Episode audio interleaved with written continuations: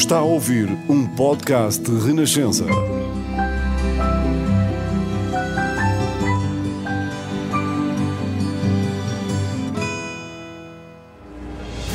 Novos caminhos estão abertos à democracia em Portugal, de vitória do 25 de Abril. Esta hora marca a vitória da liberdade no nosso país. Que cada nova geração tenha uma vida mais digna de ser vivida.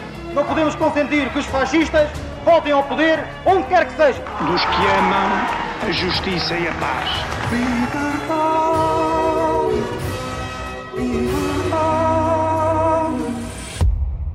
Olá, bem-vindos à Avenida da Liberdade. Este é um podcast de renascença para percorrer os caminhos que levaram até ao 25 de abril de 1974 e pensar onde estamos hoje, 50 anos depois. Eu sou a Maria João Costa e trago histórias como esta para partilhar consigo. Um dos membros da direção, que era meu controleiro, Joaquim Gomes dos Santos, sai, por essa altura, para fazer uma reunião com o secretariado em Paris, com o Cunhal e os outros camaradas do secretariado. A brincar com o meu otimismo, quando se despediu de mim, disse: Bom, então faça a revolução.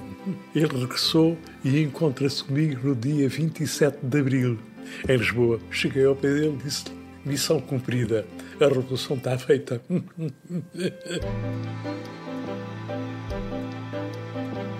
Quando fugiu da prisão do Aljube, diz que as pernas lhe tremiam como varas verdes. Esteve oito anos detido, passou também pelas cadeias de Caxias e Peniche. A solidão das celas já a traduziu em poesia. Nascida em Moçambique em 1933, viajou para Portugal aos três anos. Foi no município raiano de Alcotim, no distrito de Faro, que cresceu. A escola secundária dividiu-a entre Faro e Lisboa. Foi na capital que completou o Instituto Comercial, mas a política e a sua integração no MUD juvenil, o Movimento de Unidade Democrática, impuseram-se. Em 1954, filiou-se no Partido Comunista e foi detido pela primeira vez três anos depois, em Caxias. Tornou-se dirigente do PCP em 1967 e, na década de 70, teve um papel ativo na mobilização do partido no 25 de abril. Em 1975 foi eleito deputado à Assembleia Constituinte e exerceu, entre outros, o cargo de presidente do grupo parlamentar do PCP. Em 1980 foi candidato à presidência da República, mas abdicou para Ramalho e Anes. Foi diretor do jornal Avante e autossuspendeu-se do PCP em 2003. Carlos Alfredo de Brito regressou a Alcotim, onde fomos ao seu encontro. Tem hoje 89 anos.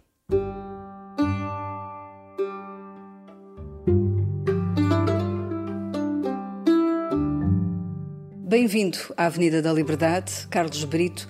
Recorda-se como é que foi o dia anterior ao 25 de abril, no dia 24 de abril de 1974? Como é que foi o seu dia? Foi um dia muito especial. Eu tinha tido, na véspera, a informação segura que o movimento revolucionário ia sair. E no dia 24 entrei para uma reunião com funcionários também clandestinos. Estava tão contente com a minha informação que fui transportado no carro por um, um jovem da Faculdade de Medicina. E volto a dizer, estava tão contente que não resistia a dizer-lhe: amanhã vejo-me buscar aqui, quer o fascismo caia, quer não caia. E a ele pareceu-lhe uma brincadeira. Para mim, não, para mim era uma coisa muito séria, porque eu contava que ele, quando o dia em que ele me ia buscar, que já o fascismo tivesse sido roubado. Bom, eu tinha saído da prisão em 66 e estava na clandestinidade há oito anos. Como é que era isso de estar na clandestinidade? Não tínhamos contactos com a família, nem contactos com amigos, não íamos a espetáculos, não íamos a cafés. Era uma vida toda resguardada da repressão, da, da polícia, mas a correspondência ia pelas vias partidárias, portanto, e muitas vezes estava-se meses sem ter notícias da família e a família sem ter notícias de nós. E como é que foi essa madrugada então, do dia então, 25? Está, os outros funcionários eram mais, mais jovens, estavam há menos tempo na, na clandestinidade, e portanto éramos quatro clandestinos à espera de ouvir o comunicado. O sinal. Quando ouvimos o comunicado, lido por o vosso colega Luís Felipe Costa, inconscientemente começámos a levantar, a levantar, a levantar. Quando ele terminou, estávamos todos de pé, batemos palma e abraçámos-nos. E depois saiu à rua, como é que foi essa, esse momento a seguir? Eu era responsável pela organização do partido em Lisboa e Baixo Ribatejo e Litoral. Portanto, enquanto que muita gente. O que é que é isto? Isto não será o que usa? Isto não será o quê? Tal, tal. Eu tinha a certeza absoluta que eram os capitães. Então uma pessoa que me pôs em dúvida e tal, e disse o quê? Então o Francisco Costa não lia um, um, comunicado do Spínola, só com uma pistola apontada à cabeça. Eu fui colega e amigo do Filipe Costa, desde os bancos da Beca Beirão.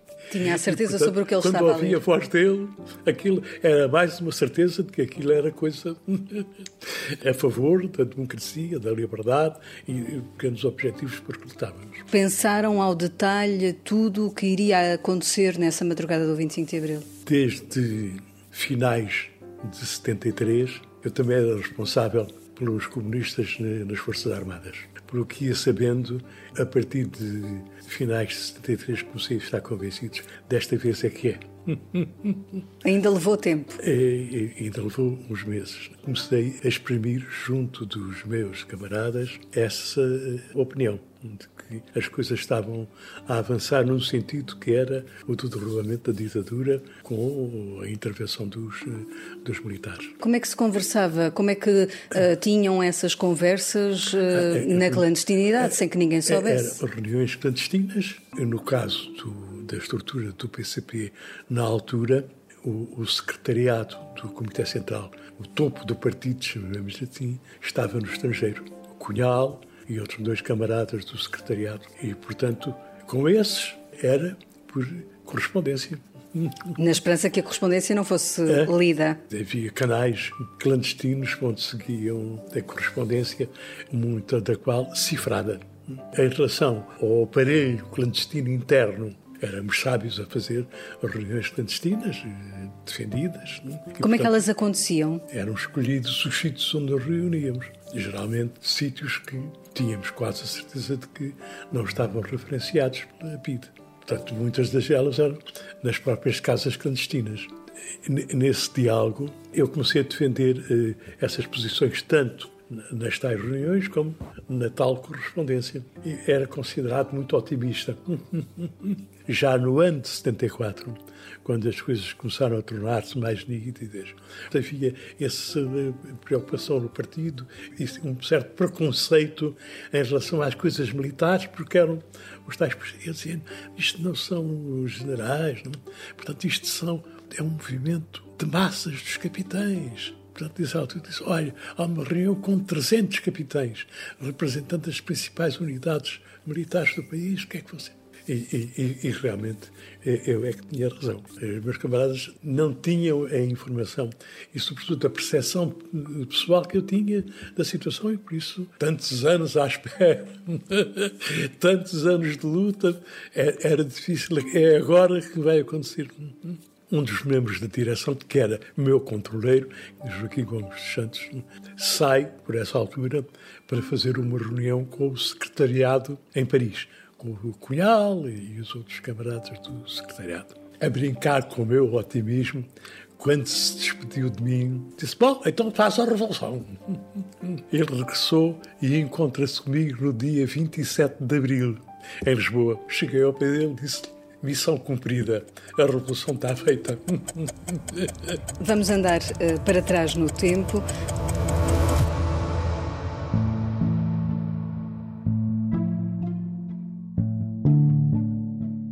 Eu sofri. Eu fui torturado pela vida, quase me mataram aqui quando eu fui preso. Maneira que o meu tempo de entormento foi um tempo de sofrimento. Mas ao mesmo tempo um tempo de esperança. Eu sabia que não estaria muito.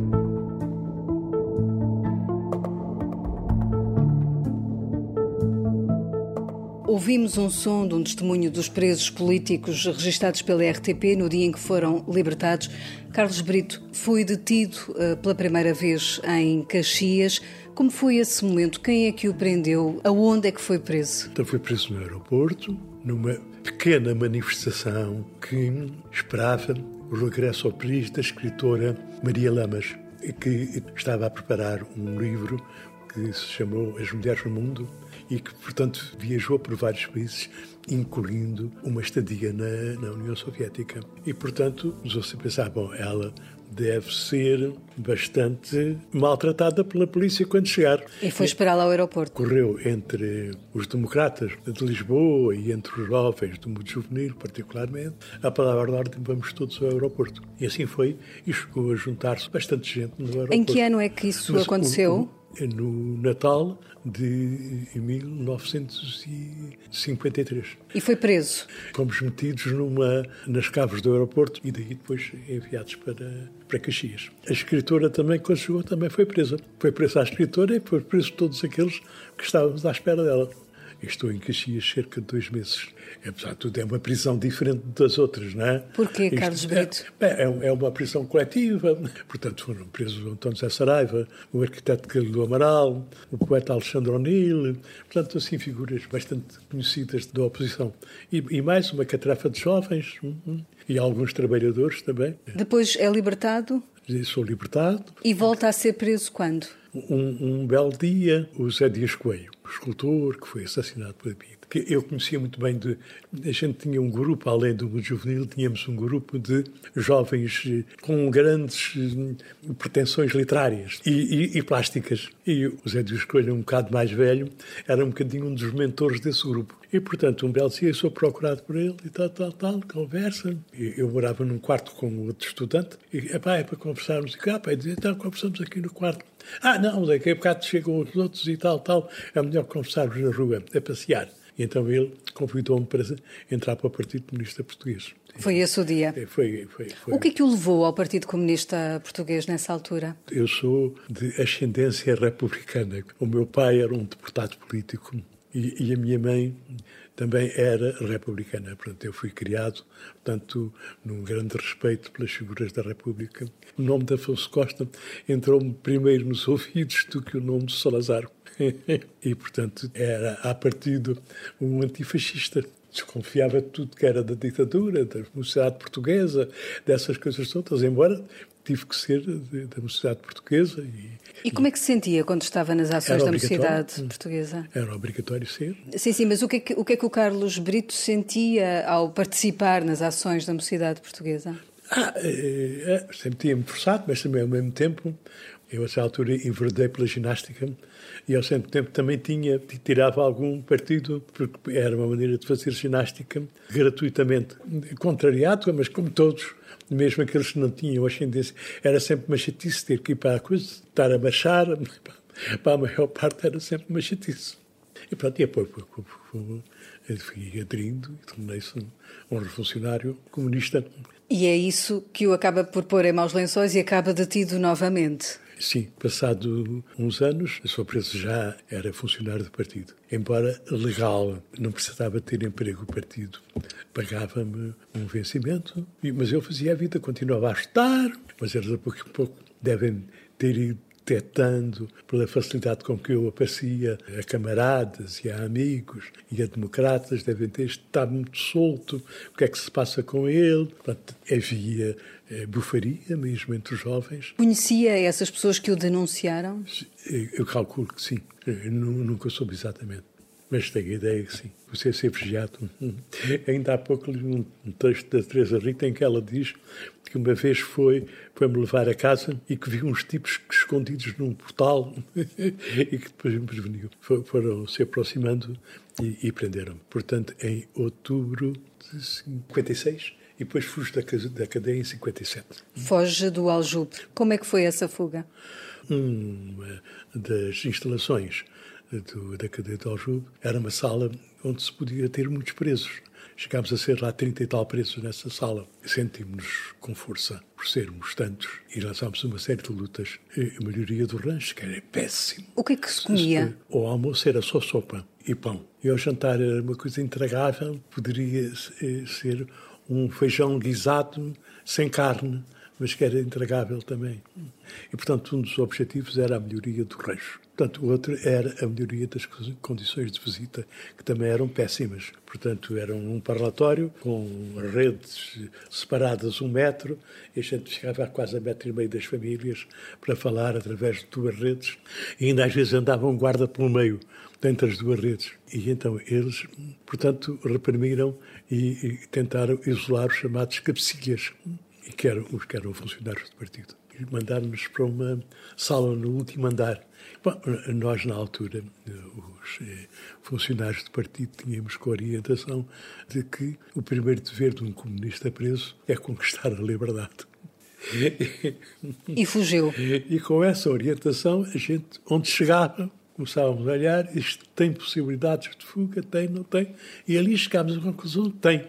Portanto, aquilo tinha janelas gradeadas, mas que davam para um azeroz hum, que corria, portanto, ao longo do edifício. Portanto, começámos a tentar estudar como é que era o Aljaroz e tal, tal, tal, tal. Pronto, isso, a partir dessa altura chegámos à conclusão. Ah, também colhemos algumas informações do exterior. Bom, e a essa altura considerámos que havia condições. Conseguimos receber serras para serrar as grades. Pelas visitas, alguém introduziu sim, essas serras sim. Portanto, na já cadeia? se pode dizer, as serras entraram na sola dos sapatos de um dos presos. Portanto, fez anos, ofereceram-lhe uns sapatos novos, caixinha, com acabados de sair da, da loja, mas cada um deles levava uma serra. E foi com essa serra que conseguiu... Foi com essa serra que serramos. Não se faz ideia do barulho que faz, sabe? E, portanto, só se podia serrar a determinadas horas do dia. Isto é, na altura das visitas, quando os guardas estavam entretidos com as visitas, a verificar as comidas que entravam e não entravam e tal, tal, tal, só nessa altura, durante aí, portanto, uma meia hora, é que se podia trabalhar a sério na, a serrar as grades, por causa desse barulho terrível. Lá conseguimos, serrámos uma cruz, passámos para e depois aquilo chegava a uma altura em que acabava o Algeroz e ficava um telhado a seis metros de distância. Tínhamos feito cordas com os lençóis e as mantas, tínhamos feito cordas para vencer essa distância a pulso. O que, é que foi o sentimento de liberdade depois dessa fuga? Ah, o máximo.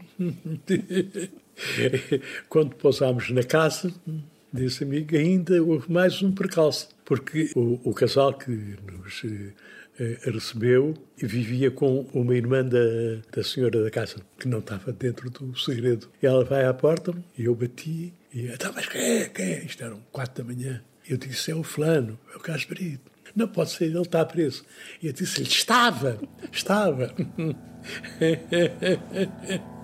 e foi respirar fundo. Vamos avançar no tempo até 1975.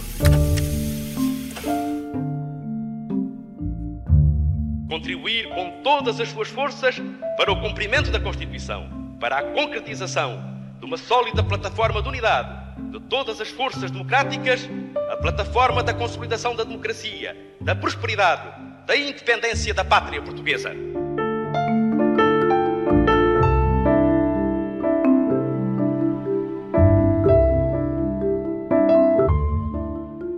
Recordamos o seu discurso na Assembleia Constituinte, fez parte dos trabalhos que fizeram nascer a Constituição. Como é que era esse dia a dia no Parlamento em 1975, ali no pós-revolução? Uma pessoa entrar naquele palácio, que para nós era um símbolo da ditadura, da repressão, não deixava de ser eh, emotivo, mas já não era a primeira vez que entrávamos no palácio, porque o Cunhal que fez parte dos governos provisórios, tinha o seu gabinete exatamente no, no, Palácio, de, no Palácio de São Bento. E, portanto, nós já estávamos familiarizados com entrar e sair naquele palácio. Pronto, mas depois, eu, sim, depois fiz parte da comissão que instalou a Assembleia Constituinte. Pronto, era tudo novidade para nós. Eram dias muito atribulados? Pois não, era tudo, tudo novidade para nós.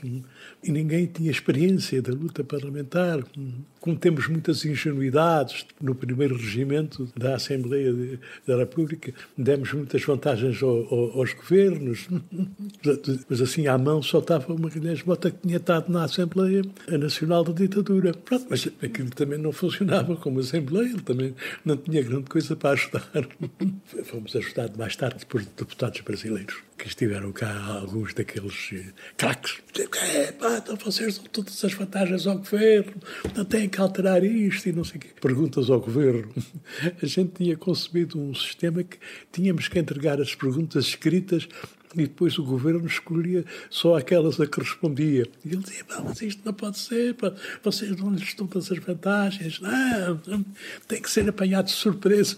Mas pronto, foi uma coisa muito séria a Assembleia, porque todos nós estávamos impregnados daquele espírito que estávamos a fazer alguma coisa de importantíssimo para o país. E isso deu-nos muita força. Era um sentido que estava a nascer. Os deputados, os deputados um país andaram mais para a frente do que as lideranças partidárias. Os líderes, Cunhal, Soares, Sá Carneiro, andavam distraídos e a gente foi avançando.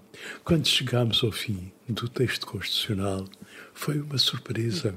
O Cunhal não estava nada à espera daquilo, porque a tese dele é com esta composição da Assembleia, em que o Partido Socialista tinha a maioria relativa, o PSD tinha, o PPD, na altura o PP, tinha uma importante votação. Nós tínhamos 30 deputados nessa altura, portanto, Cunhal não acreditava que dali saísse obra de jeito. E quando, pouco antes do final, começou a ter a noção do texto constitucional que estava a ser elaborado, ele está mas depois ficou, tornou-se um dos principais defensores da Constituição. O Mário Soares, com aquela bonomia, disse: Bom, isto é obra do Partido Socialista. Hum, é o Partido Socialista que fez isto e tal.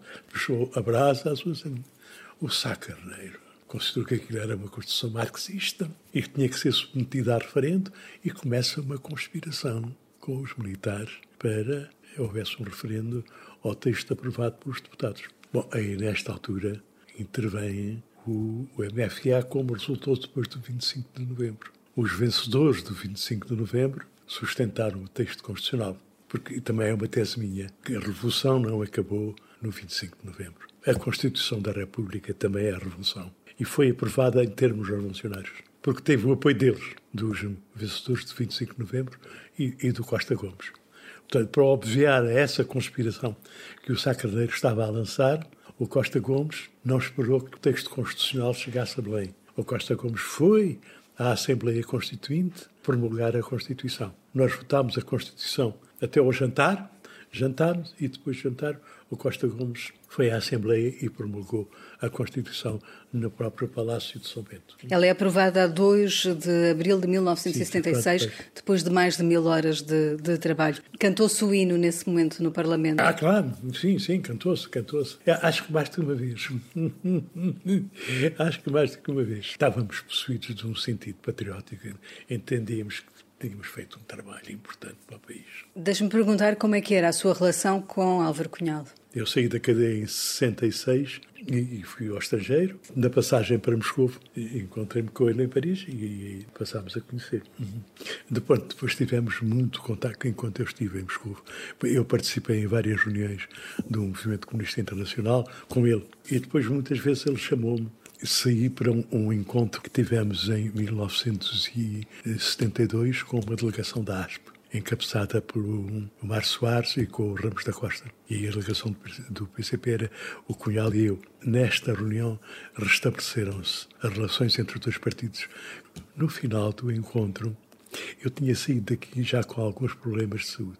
Tinha feito a saída clandestina da fronteira, com alguns problemas de saúde. E no final do encontro, nós fomos tomar uma bica num daqueles cafés de Paris e de repente ele olha para mim e pá, tu deves estar com um fabrão, tens os olhos a brilhar. Vou comprar um termómetro. Sai, daí a bocado aparece com um termómetro. Estava com 41 de febre. Dizer, então, agora o que é que eu te faço? Pá, isto era um, um domingo em Paris, pá, numa altura em que os, os, franceses saíam todos para os fins de semana. Hum, vamos a tentar contacto com os funcionários do partido em Paris. Portanto, também não estavam. E, a essa altura, lá descobrimos um, um médico português, o Pádua, que era desertor da guerra colonial. Lá se fixa um, um encontro com ele, mas só aquele domingo, só na segunda-feira, e com ele agora o que é que eu te faço? Não vais para uma pensão, vais para a minha casa, que era uma casa clandestinadíssima. E assim ele leva-me para casa. E, portanto, enquanto eu estou doente, de uns dias em que eu vivia em casa dele. E, portanto, em que todos os fins de tarde tínhamos longuíssimas conversas. E em que ele claramente quis-me passar uma data de experiências e de histórias, tanto sobre o partido que eu não conhecia.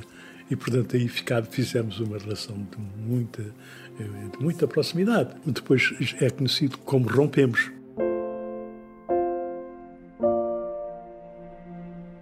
Do Comitê Central, ele, a altura, começa a intervir, a falar das preocupações que tem sobre correntes que existem no partido, que são favoráveis à social-democratização do partido. Há camaradas que até acham que a gente se devia distanciar do marxismo-leninismo.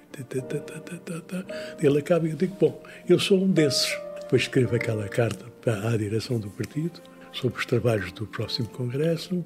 É considerada uma carta-bomba, é amplamente difundido na festa do Avante, e depois vem o problema das, das sanções.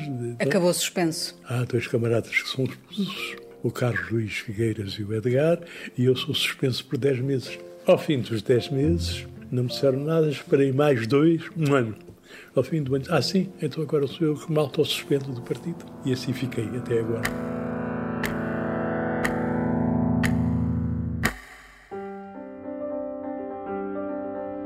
Estamos hoje em 2022, passado quase meio século uh, da Revolução. O que é que falta cumprir de abril, Carlos Brito? O balanço é extraordinariamente positivo. Também penso que era necessário e era possível ter-se feito mais. Também penso isso. Mas acho que é extraordinário que se avançou no domínio da estabilidade do país. A nossa democracia tem funcionado as crises próprias da democracia têm sido resolvidas no quadro constitucional, como esta última que acabamos de viver e outras mais graves que já vivemos, mas têm sido resolvidas no quadro constitucional. Portanto, temos vivido com grande estabilidade política. E depois houve grandes avanços na saúde, com o Serviço Nacional de Saúde, na educação, com a escola pública a funcionar, com a emancipação da mulher, que é uma coisa extraordinária que se avançou nestes anos, com o apoio à infância, a área onde é o desenvolvimento económico. Aí eu penso que a força dos grandes grupos capitalistas tem sido um entrave ao nosso desenvolvimento económico. Sempre põe todo o interesse dos grupos acima dos interesses do e, portanto, esse tem sido o entrave e que tem depois a sua projeção no plano social. Nós podíamos ter avançado muito mais.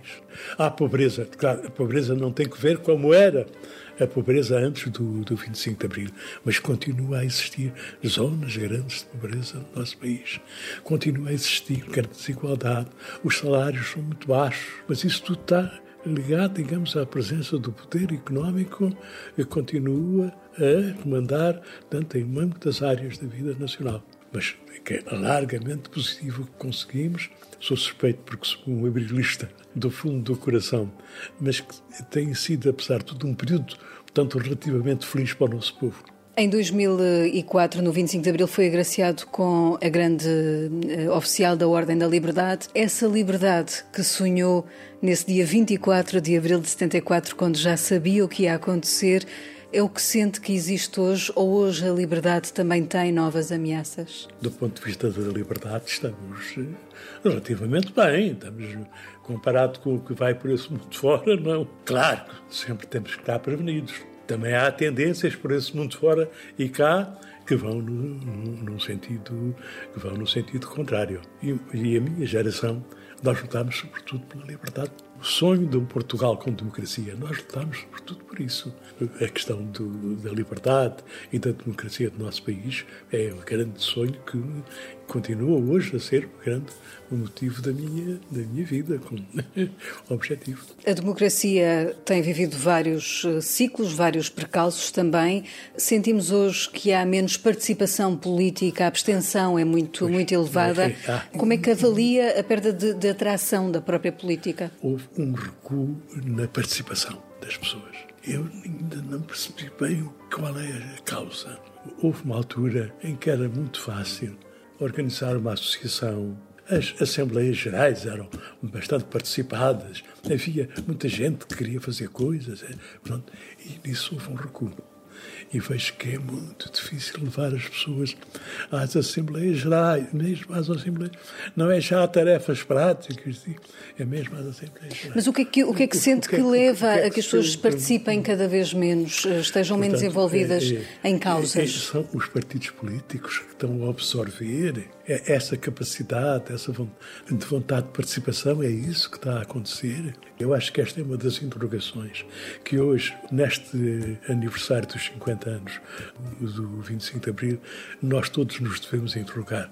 O que é que afeta a participação? E esse é um ponto capital. A democracia representativa é importantíssima, tem a minha adesão total, mas ela tem que ser completada por uma democracia participativa. Nós temos que ter mais participação, quer na vida política, quer na vida cívica em geral. Essa falta de participação também afetou uh, o PCP, porque perdeu uh, expressão também na última eleição.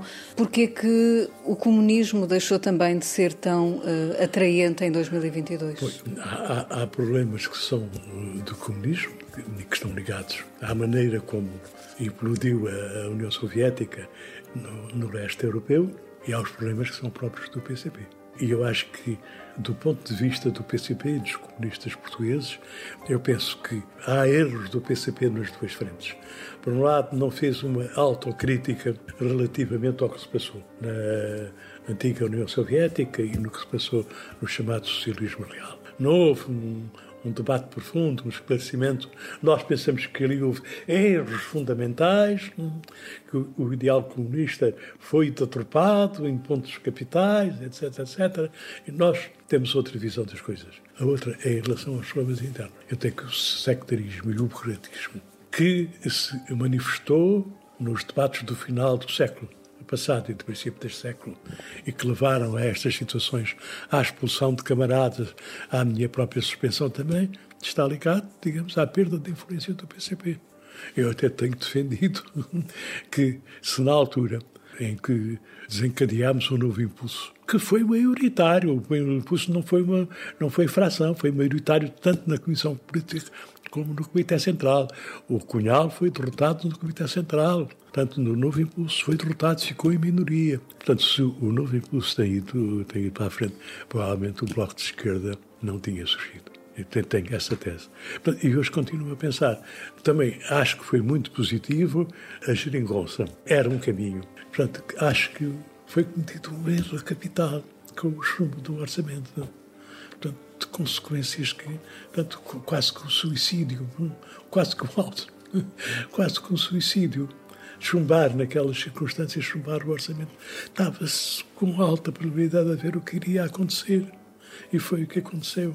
Portanto, o afastamento destas centenas de milhares de pessoas que se afastaram da esquerda para votar no PS. Tanto começaram na altura em que os deputados do, do PCP, do Bloco e dos Verdes se levantaram para votar conjuntamente com a direita contra o Orçamento de Estado. Aí começou. Pois agravou-se com a campanha que fizeram contra a maioria absoluta. Até lembraram a maioria absoluta, que era uma coisa que não se falava. Até vieram lembrar a maioria absoluta. Ora, ora. Que acabou por acontecer. Portanto, esta gente não dá segurança nenhuma. Para, vamos carregar os votos para o PS. Mas, eh, fundamentalmente, eu creio que há aqui, no caso do PCP, eh, que eu conheço melhor, porque continuo a acompanhar a vida do, do PCP, eu sou comunista. Será sempre um comunista? Sim, sou, sou, pronto. Portanto, a minha reflexão sobre o comunismo é que, para além de todos os erros que foram cometidos, é um ideal que vale a pena. O ideal é o ideal da justiça, é o ideal da liberdade, é de acabar com a exploração do homem para o homem. Esse é o ponto essencial. E aí, daí é que deriva tudo mais. Portanto, o humanismo e, e, e esse apelo, a, grande apelo à liberdade, à grande liberdade que ainda não temos. O que seria hoje revolucionário em 2022, Carlos Brito? É, eu sinto-me revolucionário em 2022, com esta minha visão do, do ideal comunista, que tem como ponto essencial isso, o termo da exploração do homem pelo homem, o elo que é preciso quebrar para haver a plena liberdade. Obrigada, Carlos Brito, por ter vindo à Avenida da Liberdade. Nada, muito obrigado.